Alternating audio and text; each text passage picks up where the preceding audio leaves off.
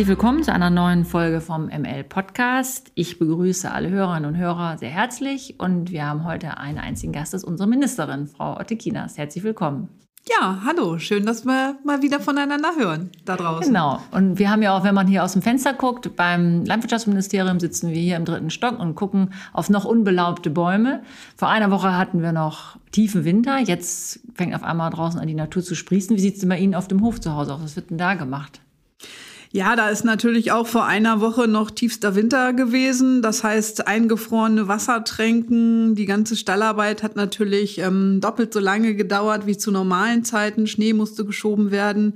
Nicht nur auf dem Betrieb, sondern auch im Dorf und ähm, an den Straßen. Da sind die Landwirte ja überall in Einsatz gewesen. Also nochmal herzlichen Dank an alle Landwirtinnen und Landwirte, die wirklich vor Ort unterstützt haben, die Wege freizukriegen.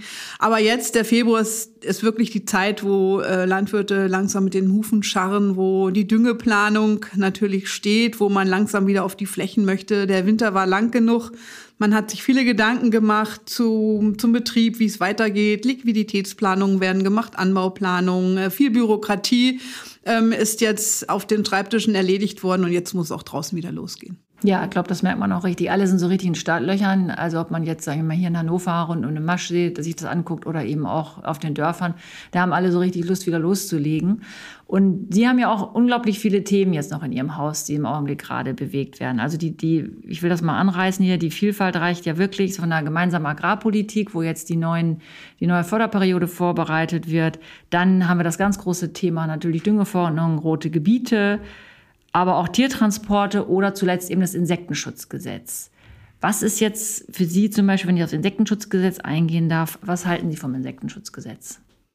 Naja, da ist ein, im Kabinett ein Gesetz verabschiedet worden, ähm, was durch den Bundestag noch den Weg finden muss. Und wir alle wissen, kein Gesetz kommt so raus, wie es am Anfang reinge, reingekommen ist. Also bei dem Gesetz muss man einfach gucken, wie ist das für uns als Länder, die wir in diesem Thema Umwelt und Landwirtschaft gemeinsam auf den Weg gehen, ähm, handelbar. Und zu dem Gesetz gehört natürlich auch die Pflanzenschutzmittelanwendungsverordnung, die das Landwirtschaftsministerium zu verantworten hat. Und dort haben wir gerade viele, viele Fragezeichen, nicht nur in Niedersachsen, auch äh, Bayern, Baden-Württemberg, die mit den Umweltverbänden ja schon eine Lösung ähm, in Form von Gesetzen auf den Weg gebracht haben. Einfach, wir müssen einfach darauf achten, dass die Länderöffnungsklausel, die uns versprochen wird, auch händelbar ist und auch rechtssicher sein wird. Und in dieser Prüfungsphase befinden wir uns natürlich unter Hochdruck. Und das Insektenschutzgesetz und die Pflanzenschutzanwendungsverordnung steht dann unmittelbar Zusammenhang mit dem niedersächsischen Weg. Deshalb haben Sie sich ja auch auch beschwert, kann man ganz klar so sagen, auch direkt mit Frau Merkel telefoniert und das nochmal erläutert, wie der niedersächsische Weg überhaupt hier entstanden ist und warum das so ein Erfolg ist. Vielleicht können Sie noch mal kurz auf Ihr Dialogmodell da eingehen, denn es ist ja eine ganz besondere Art. Sie haben einmal jetzt aus Berlin ein Gesetz vorgesetzt bekommen, aber von uns ist es praktisch so eine ähm, Initiative, die von unten nach oben. Genau, also wir bekennen uns alle zum Insektenschutz, also nicht nur wir Politikerinnen und Politiker, sondern auch die Landwirte äh, wissen, Insektenschutz ähm, ist wichtig. Ähm, jeder Landwirt weiß, dass er Insekten braucht, ähm, um einfach fruchtbare Erträge zu haben. Also von daher Insektenschutz ja, aber eben gemeinsam mit der Landwirtschaft. Und hier in Niedersachsen ist es zusammen mit dem Kollegen Lies im Umweltministerium eben gelungen, ähm, alle an einen Tisch zu holen, also Umwelt- und Landwirtschaftsverbände und über ein Jahr lang oder ein knappes Jahr einen engen Dialogprozess zu führen in verschiedenen Arbeitsgruppen zu verschiedenen Themen. Am Ende sind dort auch Gesetze in den Landtag natürlich das Ergebnis geworden. Und ähm, diesen Weg gilt es jetzt weiterzugehen. Und natürlich sind das streitbare Tage gewesen. Also wir waren natürlich nicht alle einer Meinung, aber letztendlich ist dieser niedersächsische Weg ein wichtiger Kompromiss geworden, wo jede Seite einen Schritt, auch ab und zu einen Schritt zurückgegangen ist, damit die andere Seite ein Stück nach vorne kam. Es geht hier um Umwelt, Arten und Naturschutz und vor allen Dingen geht es auch um Gewässerschutz. Und ähm, das Ziel haben wir alle vor Augen gehabt und den Weg dahin haben wir in Niedersachsen ziemlich gut definiert. Unsere Landwirte werden für das, was sie der Gesellschaft eben wiedergeben, honoriert. Und da bestehen wir auch auf Bundesebene drauf, dass wir das, was wir in Niedersachsen mit der Landwirtschaft ausgehandelt haben, auch eben weiterleben können. Wie schwer ist das überhaupt, so einen Kompromiss zu erzielen? Vielleicht können Sie das unseren Hörern noch mal so ein bisschen erläutern. Also es bedeutet ja, kann man wirklich sagen, eigentlich sieben Tage die Woche und auch am Wochenende wird dann rund um die Uhr telefoniert. Ist das richtig? Ja, also es gibt ähm, durch Corona gab es natürlich viele Videokonferenzen, es gibt viele Telefonate, es gibt Arbeitsgruppen, da wird was vorbereitet. Ähm, dann merkt man, die andere Seite geht nicht so mit, dann ähm, telefoniert der ein oder der andere wieder mit den Partnern, die man braucht, die es noch zu überzeugen gilt. Und so ähm, entsteht letztendlich dann ähm, ein Ergebnis. Also und das beschäftigt einen natürlich sieben Tage die Woche. Man möchte nach vorne kommen, man möchte ein Ziel erreichen und so ging es eben auch den Berlinern. Und dadurch, dass wir einen Niedersachsen im Kanzleramt haben, ähm, mit Herrn Hoppenstedt, der eng an Frau Merkels Seite auch diese Kompromisse dann ausgehandelt hat, ähm, wo es dann zu, Protokoll, zu dieser Protokollerklärung kam, die die Bundeslandwirtschaftsministerin letztlich im Kabinett mit vorgelegt hat, ähm, waren wir da natürlich im engen Austausch. Und das ist halt abends und das geht bis halb in die Nacht hinein, wo man sich gegenseitig Informationen gibt, ähm, wo Herr Hoppenstedt auch nachfragt, was hat das denn bedeutet oder was bedeutet das für Niedersachsen, wenn wir in Berlin jetzt diesen Weg gehen. Und da ist man dann eben schnell gefragt, ähm, auch Zahlen, Daten, Fakten ähm, über das, den Pflanzenschutzmitteleinsatz zum Beispiel in, in unseren Obstbaugebieten im alten Land ähm, zu liefern, dass man auch wirklich weiß, worüber spricht man und dass die Berliner auch wissen, was bedeutet das gerade auch für Niedersachsen. Und wie läuft es dann für Sie überhaupt so persönlich? Also es kann ja sein, dass Sie am Wochenende mal eine Geburtstagsgesellschaft eingeladen haben. Jetzt in Corona-Zeit ein bisschen schwieriger, aber trotzdem hat man dann vielleicht geplant, ich will mal einen Kuchen backen. Und dann kommt aber auf einmal ein Gespräch äh, aus dem Kanzleramt dazwischen. Wie kriegen Sie dieses, in, wie kriegen Sie das hin? Also ich bin Ministerin und das bin ich mit Leib und Seele und ähm, ich bin jetzt für diese fünf Jahre in dieses Amt gewählt worden und möchte meine Sache einfach gut machen und dann lasse ich halt alles stehen und liegen. Dann sind diese Themen wichtig und dann sind die Gespräche wichtig. Natürlich muss man aufpassen, dass man an der einen oder anderen Stelle mal sagt, nee, also heute ist mal irgendwie Samstagnachmittag und ich bin jetzt mal drei Stunden im Wald unterwegs, aber grundsätzlich ist man gefühlt wirklich immer im Dienst. Ähm, man steht mit seinen Themen auf und geht abends mit den Themen wieder ins Bett. Und ähm, ich kann Gott sei Dank gut schlafen. Also da muss man auch aufpassen, dass man nicht unruhige Nächte kriegt. Die hatte ich auch schon. Aber ähm, natürlich ist, ist das Thema, das geht hier um unsere Landwirte und das geht um Existenzen. Und da ist manchmal einfach, ähm, ist das egal, was man privat vorhatte, das steht dann eben an erster Stelle. Also wenn ich das so höre, dann ist also eine gewisse Hartnäckigkeit, die man haben muss. Und das Zweite ist im Grunde genommen eben aber auch, dass es sehr lange dauert, weil Prozesse und Moderationen eben lange dauern. Und sehr, sehr häufig haben wir in letzter Zeit jetzt ja ähm, protestierende Landwirte hier auch direkt vom Ministerium gehabt und auch mit ihnen gesprochen. Und da sind sie sehr, sehr oft ungeduldig. Was sagen Sie diesen Menschen? Ja, ich kann natürlich deren Ungeduld verstehen. Also ähm, gefühlt ähm, läuft denen auch die Zeit davon. Die wollen einfach wissen, wie geht es weiter, was sind meine Rahmenbedingungen, worauf kann ich mich denn verlassen. Und wir leben halt in einer Demokratie und dazu ähm, gehören eben politische Prozesse und die dauern einfach. Das sind Ausschüsse, die beteiligt werden müssen. Das müssen die Abgeordneten beteiligt werden. Letztendlich entscheidet ein Parlament über Gesetze und da muss man wirklich alle mitnehmen. Und da gehören eben viele runde Tische, viele Gesprächsrunden, Videokonferenzen, ähm, Ausschussunterrichtungen dazu, um wirklich alle mitzunehmen. Und ähm, das ist oft schwer auszuhalten, auch für Landwirte würde, das sind Praktiker, die wollen einfach wissen, was soll ich machen, und dann fange ich an, ja, wenn das alles Sinn und Verstand macht. Und vieles wird eben gerade in Frage gestellt und deswegen gehören eben diese Prozesse dazu. Ähm, die müssen schneller gehen und deswegen ist auch vieles jetzt sehr, sehr kurzfristig anberaumt und auch abends und an den Wochenenden, weil wir einfach zum Beispiel in Sachen Düngeverordnung die Zeit nicht haben. Sie sind ja auch Praktikerin und kommen aus der Praxis. Geht es Ihnen manchmal auch nicht schnell genug?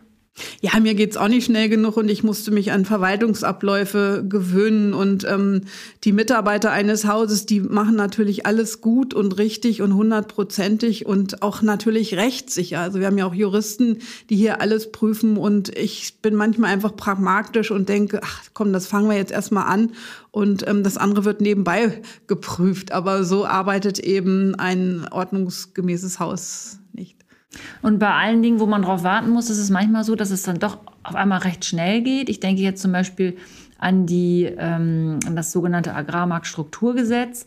Wir haben dann Richtlinien äh, nochmal durchleuchtet, die sollten schärfer werden für den Handel, dass der, dass der Handel ein bisschen mehr in die Kandare genommen wird.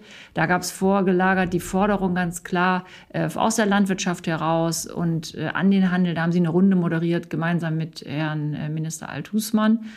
Und dann ging es doch auf einmal recht schnell. Ähm, vielleicht können Sie das nochmal unseren Hörern nochmal schildern. Ja, also das gab diese Runde mit der Landwirtschaft und dem LEH und dem Wirtschaftsminister. Und ähm, da haben wir auch versprochen, dass wir uns über die Verschärfung ähm, der UTP-Richtlinie einsetzen. Also es gibt immer graue Listen und schwarze Listen und alles, was bislang unter grauen Listen geführt wurde, äh, wollten wir mit in die schwarzen Listen bringen. Und ähm, dann gab es eben das Agrarmarktstrukturgesetz am 12. Februar im Bundesrat und eine Bundesratsinitiative ähm, von den Bundesländern Bayern und Nordrhein-Westfalen, der wir uns dann auch angeschlossen haben, um einfach noch mehr Schärfe reinzubringen als das, was ähm, uns vom Bundeskabinett vorgelegt wurde. Das ist doch dann eigentlich auch ein schöner Erfolg, wo man auch sieht, wo Moderation eigentlich so hinführen kann, weil sie die ja vorher alle an einen Tisch geholt hatten. Praktisch. Ja, das ist dann ähm, erfreulich zu sehen, dass das dann Fahrt aufnimmt, eine Dynamik aufnimmt und dass eben andere Bundesländer, ähm, man weiß, andere Bundesländer an seiner Seite zu haben und das äh, macht einen dann natürlich auch stark im Bundesrat. Nichtsdestotrotz haben wir noch ein paar Aufgaben für die Zukunft, die ich vorhin ja schon auch nochmal aufgeführt hatte. Also ich wiederhole nochmal gemeinsame Agrarpolitik, äh, Tiertransporte, rote Gebiete vor allen Dingen und äh, niedersächsische Nutztierstrategie. Wie ist denn Ihre Einstellung jetzt? Ähm, in welchem Rahmen möchten Sie das lösen? Also in Ihrer Amtszeit, denke ich mal, haben Sie dann sich noch einiges vorgenommen. Aber ähm, welche Perspektive wollen Sie den Landwirten mitgeben? Also natürlich will ich so viel wie möglich in den vor mir liegenden zwei Jahren auch mit einem Haken versehen. Also das Thema Tiertransporte, ähm, wo wir auch eben mit einer Bundesratsinitiative aktiv geworden sind, dass ähm, auf europäischer Ebene einfach viel mehr getan ist. Seit zwei Jahren rede ich in Brüssel zu diesem Thema und ähm, wir sind gefühlt eben noch keinen Schritt weitergekommen. Da sieht man mal, wie lange das alles immer so dauert. Also ähm, ich möchte natürlich Themen abarbeiten, die mir vor die Füße gefallen sind. Das ist leider auch so. Also es gibt ähm, das EuGH-Urteil in Sachen äh, Gewässerschutz. Das, ist, das sind die roten Gebiete. Ähm, das Thema werden wir dieses Jahr wirklich ähm, quasi in den letzten Zügen bearbeiten. Also da sind wir in der Ausweisung und da kommen die Maßnahmen und da werden wir jedes Jahr gucken, ähm, dass wir das Verursacherprinzip besser anwenden.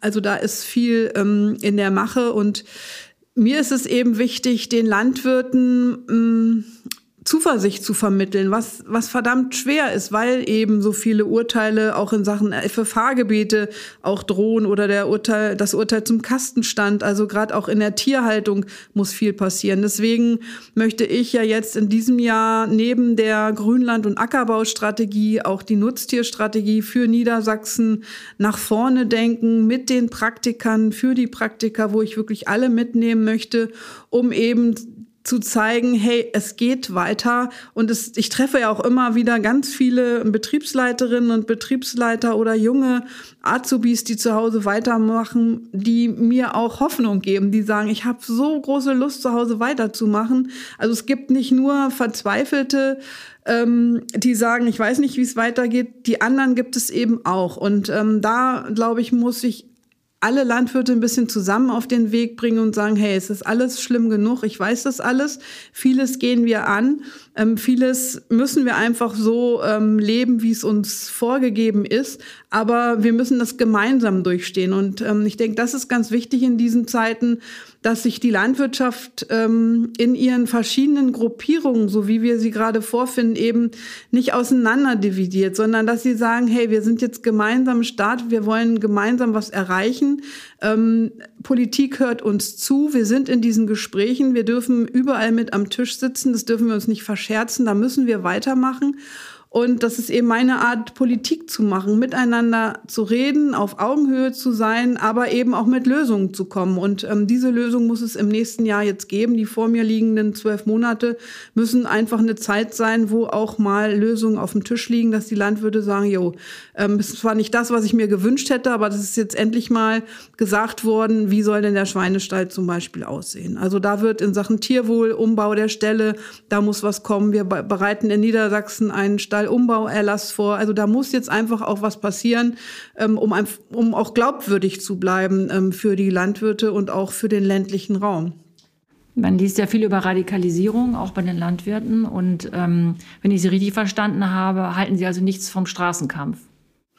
Nein, also ähm, die Bauernproteste haben deutlich gemacht, Leute, wir haben ein Problem, uns geht's schlecht und es stehen wirklich Familien auf den Höfen dahinter. Das ist, glaube ich, ähm, oder nicht, ich glaube das nicht, sondern ich weiß, dass das in der Bevölkerung angekommen ist, dass die Landwirte über sich und ihre Sorgen auch miteinander ins Gespräch kommen wollen. Und ähm, das ist eben unsere Aufgabe und da brauche ich auch Sie als Pressestell als Pressesprecherin in meinem Haus wir müssen uns doch immer wieder fragen, wie gelingt es uns, über die Dinge, die wir gut machen, zu kommunizieren. Also wir haben gute Pläne in der Schublade. Wir wollen jetzt ähm, Monat für Monat ähm, mit verschiedenen Strategien rauskommen. Und gerade zu Corona-Zeiten, wir haben das im letzten Jahr gemerkt, ähm, ist es so schwierig, miteinander im Gespräch zu bleiben, weil wir einfach nicht zusammen in einem Raum sitzen dürfen. Also und da ähm, bin ich immer froh, wenn Ideen ähm, von Ihrer Seite kommen, wie wir das eben kommunizieren. Wie zum Beispiel mit diesem Podcast jetzt. Ja, und jetzt sind wir auch schon fast wieder am Ende. Und da habe ich mir noch überlegt, ähm, wenn Sie jetzt einen jungen Auszubildenden Mut machen würden mit drei Sätzen und da würden so drei prägnante Adjektive eine Rolle spielen, was würden Sie dem sagen? Ich würde sagen, ähm, sei immer du selbst und mutig, mutig sein, neugierig bleiben, das ist alles so spannend, was auf uns zukommt von allen Seiten. Und da gehört einfach Neugierde dazu, um das aufzunehmen, für sich zu verarbeiten und für sich das Beste raus, rauszuholen. Und ausdauernd bleiben. Also zu einem landwirtschaftlichen Leben gehört einfach Ausdauer. Da ist die, die Saat und das Wachstum und die, die Ernte und das hat auch mit Ausdauer zu tun. Und so muss man auch betriebliche Entscheidungen einfach mit, mit Ausdauer am Ball bleiben. Und von daher ist für mich wirklich neugierig bleiben, mutig bleiben und ausdauernd bleiben. Das ist extrem wichtig. Ja, das ist ein wunderschönes Schlusswort. Herzlichen Dank wieder für diesen Podcast. Ja, herzlichen Dank, liebe Hörerinnen und Hörer, dass Sie uns zugehört haben. Und wir wünschen uns allen ein wunderbares Frühjahr mit vielen Niederschlägen und dann hoffentlich bald sehen wir uns wieder und hören uns wieder. Vielen Dank. Ich freue mich auch endlich wieder mal in der Fläche Menschen im ländlichen Raum zu sehen. Ich freue mich wirklich auf die Zeit mit Ihnen vor Ort auf Ihren Betrieben. Dankeschön fürs Zuhören.